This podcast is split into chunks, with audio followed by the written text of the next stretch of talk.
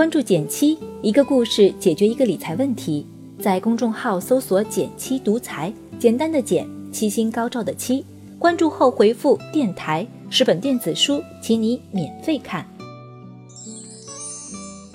最近股市里出了个比较大的新闻，吸引了不少朋友的注意。它就是科创板的制度规则出台了。如果你对互联网公司有一些了解，你会知道阿里、腾讯、小米、美团。这一堆大家熟悉的互联网巨头，其实全部都是在境外上市的。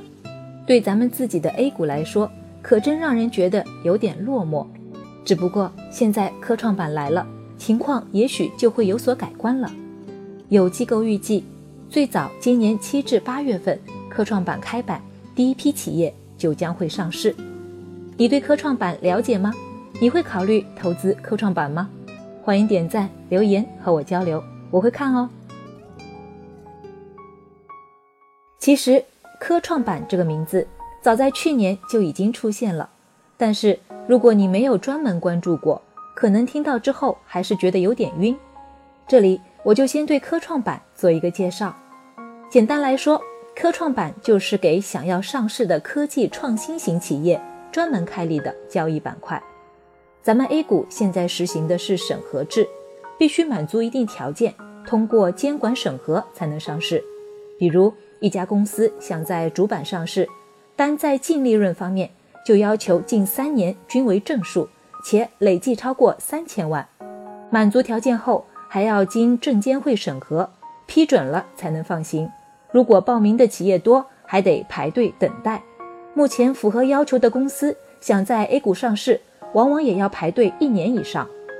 上市过程比较复杂，这一点就不说了。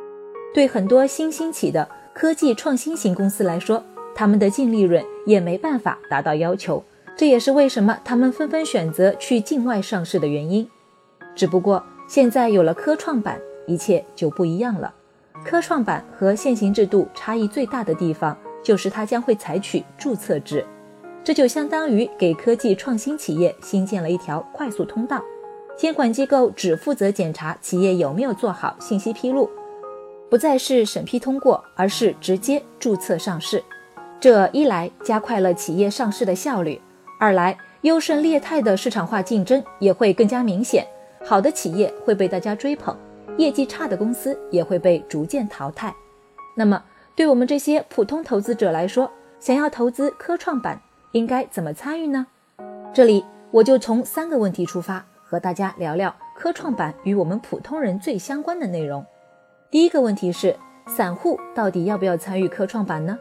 如果你本来就是个股民，对股票有一定了解，我觉得可以试试。一方面，国家对这次科创板的推出极为重视，政策上会全力支持，特别是第一批上市的公司，肯定要经过严格把关，不用担心买到不好的公司。另一方面，搞好科创板也意味着会出现政策牛。你看，周末科创板消息一出，接下来的那个周一，大盘就涨了。利好政策对中国股市还是有强心剂效果的。第二个问题，普通人怎么参与科创板呢？个人要参与科创板，必须同时满足两个条件。第一个条件，股票账户有五十万资产以上，股票市值或现金都可以。第二个条件，开户满两年以上。达到要求的可以直接开通买科创板股票的权限，达不到要求的也可以曲线救国。未来估计会有相关的公募基金出现，也可以通过基金把钱投资到科创板中。第三个问题是，不满五十万资产的人怎么才能参与呢？估计有些人会问，我开户满两年，就是资产不到五十万，想借钱开一个科创板可以吗？这个问题就要看你的资金缺口有多大了。如果你的账户离五十万差得很远，比如只有几万，那么再去借四十几万开户就不是很合适，因为这个五十万门槛本来也是为了保护投资者，资金量低，风险承受能力也相对较低，没必要硬去凑这个热闹。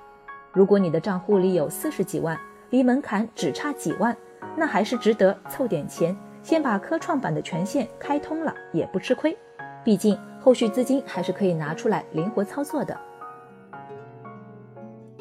听起来好像不难，但实际上科创板也有很多规则和 A 股都不太一样，比如 A 股的涨跌停板一般是百分之十，科创板是百分之二十，或者 A 股最少可买一百股，科创板最少是两百股，而且可以一股一股买，比如你可以买个两百九十九股。总之一句话，哪怕开了科创板，也不保证就一定赚钱，关键还是要看你是不是有这个能力 hold 得住。股神巴菲特说。不懂的东西不要投，这个道理还需要我们一直放在心里。如果什么都不了解就一头冲进科创板，亏钱的概率其实还是挺大的。好了，今天就到这里啦。右上角订阅电台，我知道明天还会遇见你。微信搜索并关注“减七独裁，记得回复“电台”，你真的会变有钱哦。